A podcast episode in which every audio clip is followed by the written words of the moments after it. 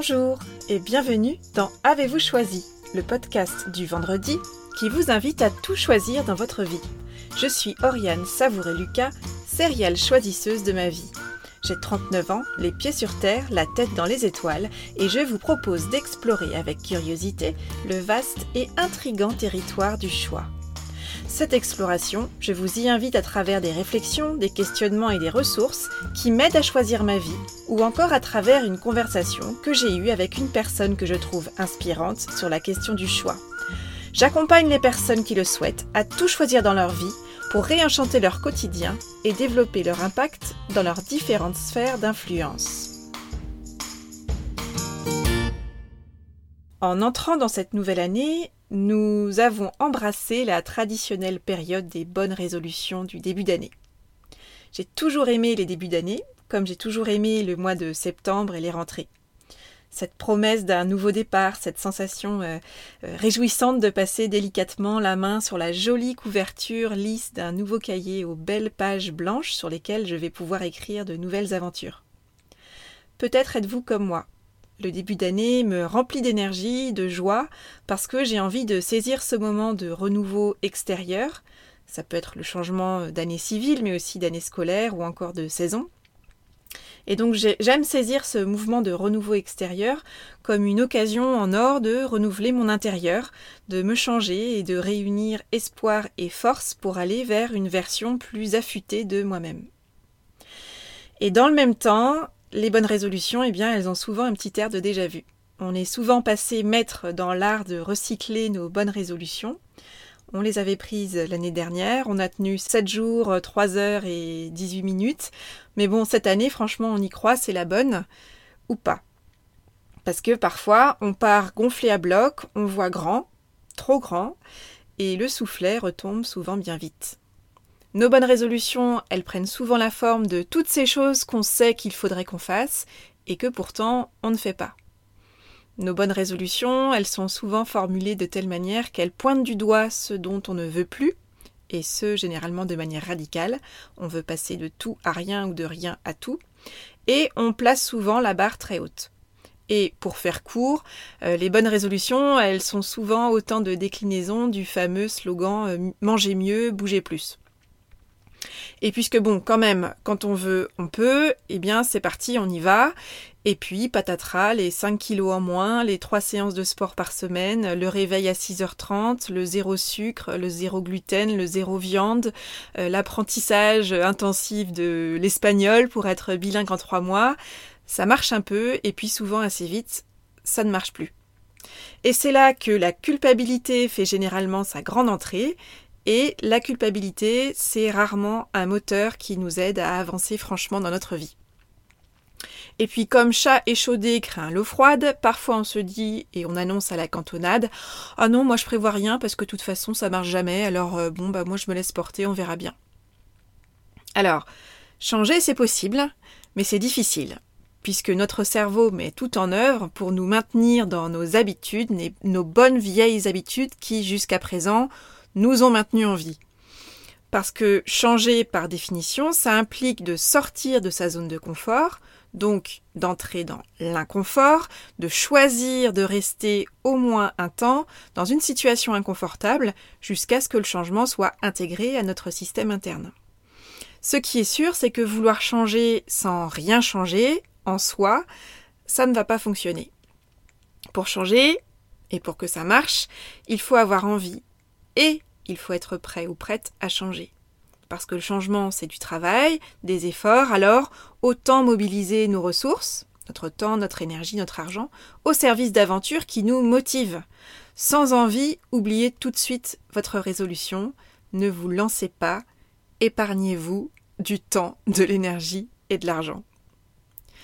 Plutôt que de prendre de bonnes résolutions, ayons des projets avec des objectifs clairs et mesurable. C'est le propre des gens heureux, selon la recherche en psychologie. Alors, je ne sais pas quelles sont vos intentions ni vos objectifs pour cette nouvelle année, et ce n'est pas là-dessus que j'ai choisi de porter mon attention aujourd'hui. En ce début d'année, j'ai envie de vous parler de la fin, de notre mort et des regrets. Oula, je sens que j'ai jeté un froid, Alors, ne partez pas tout de suite, pas d'inquiétude, nous allons parler de la mort, mais pour mieux revenir à la vie. Dans la vie, ce qu'on sait, c'est que notre mort est inévitable et qu'on ne connaît pas notre date de fin.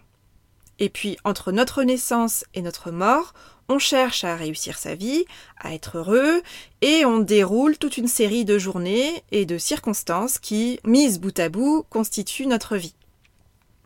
Et bizarrement, au quotidien, euh, on a tendance à oublier que la vie ne dure qu'un instant et qu'elle va s'arrêter un jour.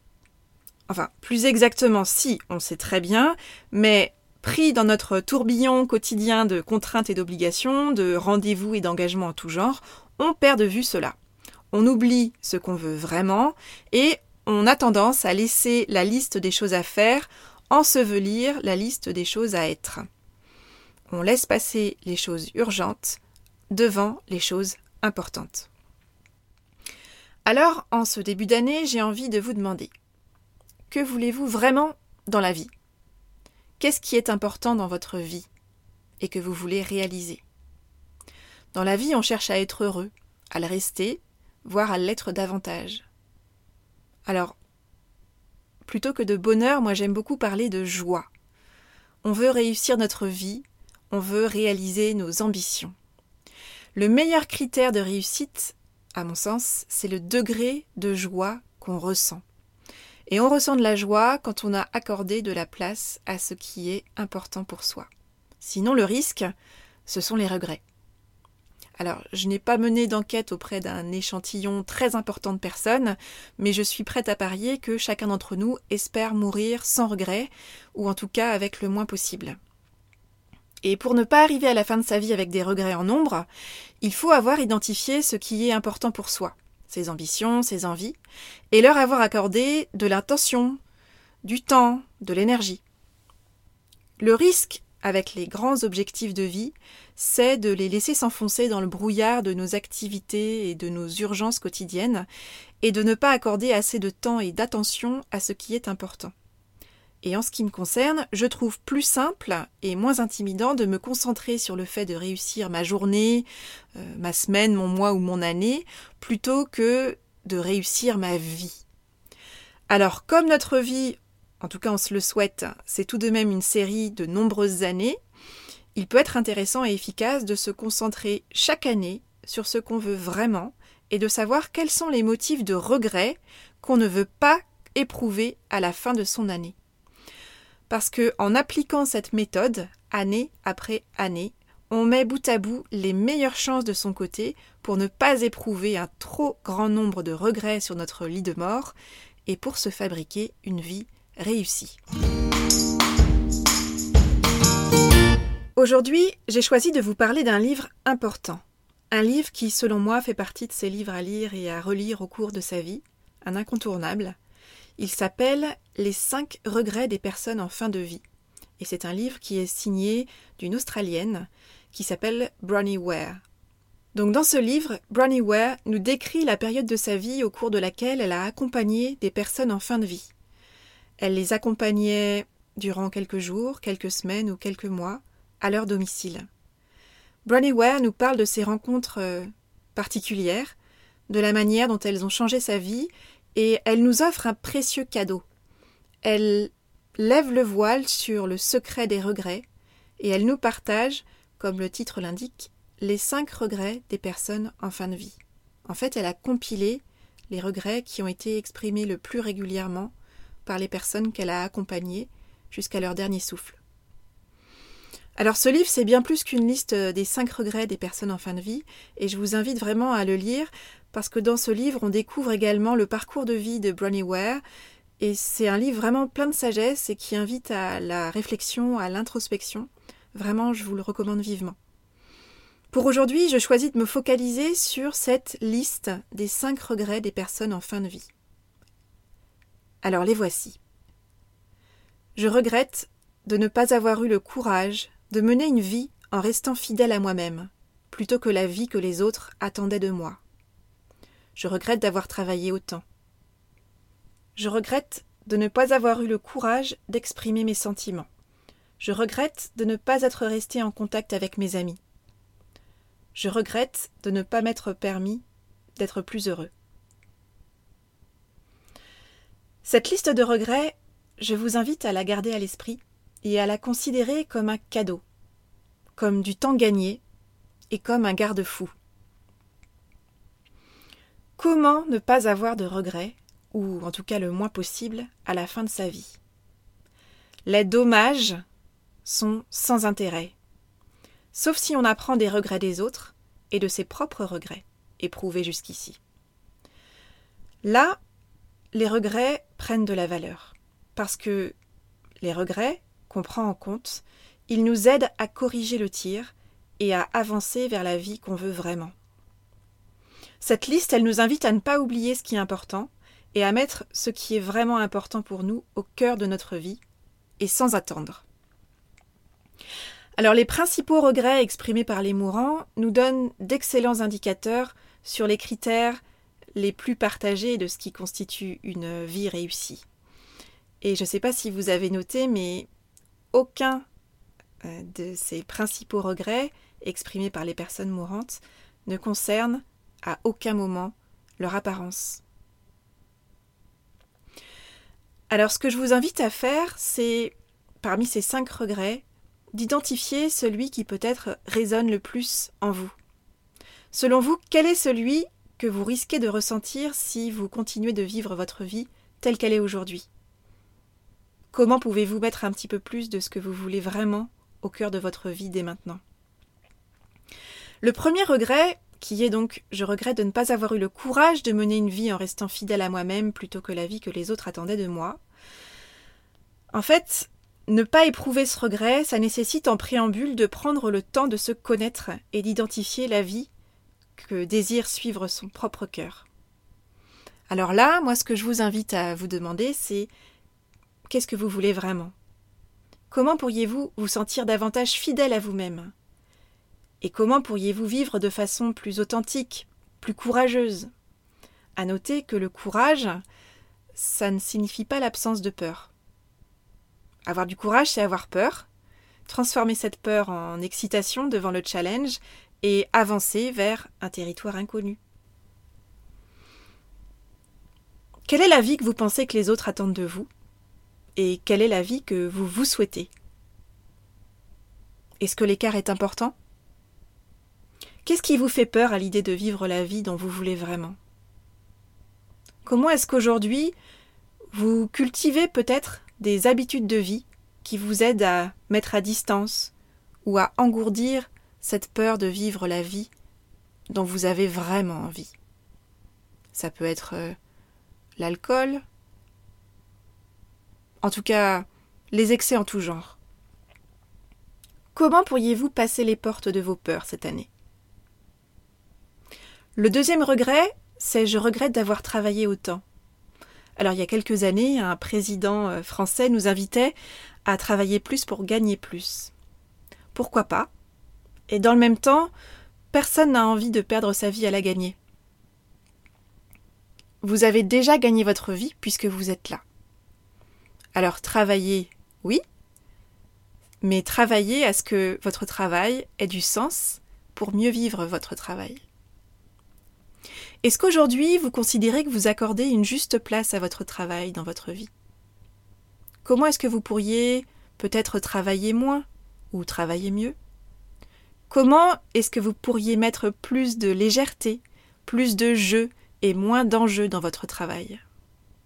Je prends ici mon propre exemple.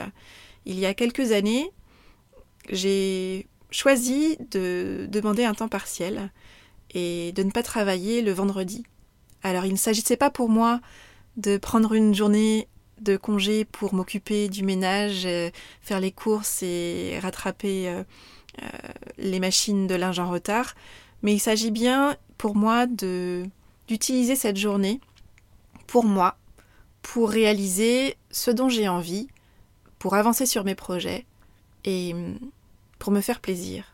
C'est une journée que j'ai appelée la journée Me, Myself and I la journée moi, moi, moi. Donc voilà, ça peut être peut-être une idée à creuser pour vous. Le troisième regret, c'est je regrette de ne pas avoir eu le courage d'exprimer mes sentiments. Ici, on nous invite à dire l'amour qu'on porte à ceux qui nous sont chers. Est-ce que vous avez une certaine facilité à exprimer vos sentiments? Dans le cas contraire, est-ce que vous identifiez ce qui vous retient d'exprimer vos sentiments? Qu'est-ce qui vous fait peur peut-être dans le fait de vous exprimer de cette façon? Est-ce que vous manquez d'habitude? Est-ce que vous ne savez pas comment l'exprimer? Est-ce que vous pourriez peut-être trouver votre manière d'exprimer vos sentiments? À qui avez-vous envie de les exprimer? Par où et par quoi voulez-vous commencer? Le quatrième regret, c'est je regrette de ne pas être resté en contact avec mes amis. Qui sont vos amis? Avec quels amis avez-vous envie de rester en contact? Comment avez-vous envie d'être en contact avec vos amis? À quelle fréquence? Avec quels moyens? Comment pouvez-vous concrètement œuvrer pour prendre soin de vos liens d'amitié? Et rester en contact avec des amis, ça signifie développer des liens. Ce n'est pas rester sur des anciens souvenirs, mais on parle bien ici de se créer de nouveaux souvenirs. Le cinquième regret, le plus fréquemment évoqué par les personnes en fin de vie, c'est je regrette de ne pas m'être permis d'être plus heureux ou plus heureuse. Qu'est-ce qui vous rend heureux, vous? Comment pourriez-vous mettre plus de joie dans votre quotidien? Concrètement, dès cette année, dès ce mois-ci, dès cette semaine, dès aujourd'hui, qu'est-ce que vous pouvez mettre en place pour ressentir davantage de joie et de bonheur dans votre quotidien? Alors, quels sont vos motifs de regret jusqu'à présent? Quel est, parmi les cinq regrets que nous avons évoqués, celui que vous ne voulez absolument pas ressentir à la fin de votre vie? Et pourquoi celui-là? Dans votre vie actuelle, quels sont les ingrédients qui vous amènent à penser que vous êtes en train d'alimenter actuellement ce potentiel regret? Et pourquoi? Que devriez-vous changer maintenant pour ne pas et pour ne plus avoir ce motif de regret. Je vous invite à vous projeter au 31 décembre 2019.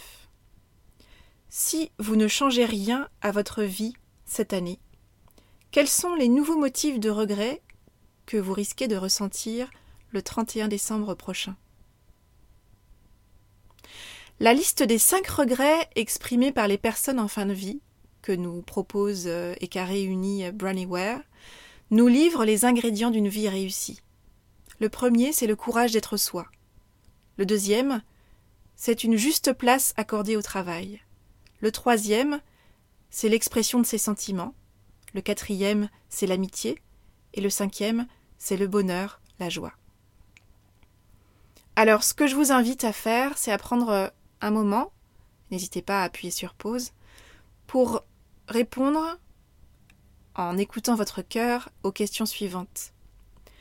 Comment pourriez-vous vivre cette année afin de ne pas éprouver encore plus de regrets à la fin de l'année? Que devez-vous changer maintenant? Sur quoi voulez-vous vous concentrer cette année? Et quel est le pas que vous voulez avoir franchi à la fin de l'année? Le 31 décembre prochain, comment saurez-vous que vous avez réussi? Je vous invite vraiment à identifier, à partir des cinq regrets qu'on a évoqués, des cinq ingrédients d'une vie réussie que je viens de nommer, je vous invite à identifier une action, un petit pas que vous pouvez réaliser. Et cette action, elle doit être concrète. Identifiez ce que vous voulez faire, quand vous voulez le faire, éventuellement avec qui, si vous souhaitez ou vous devez mobiliser une personne ou plusieurs personnes. Mais soyez précis et identifier comment vous pourrez évaluer que vous avez effectivement réalisé cette action. Et le plus important, la question à vous poser, une fois que vous avez écrit chacune de ces, actions, c'est est-ce que je m'engage envers moi-même à mettre en place cette action?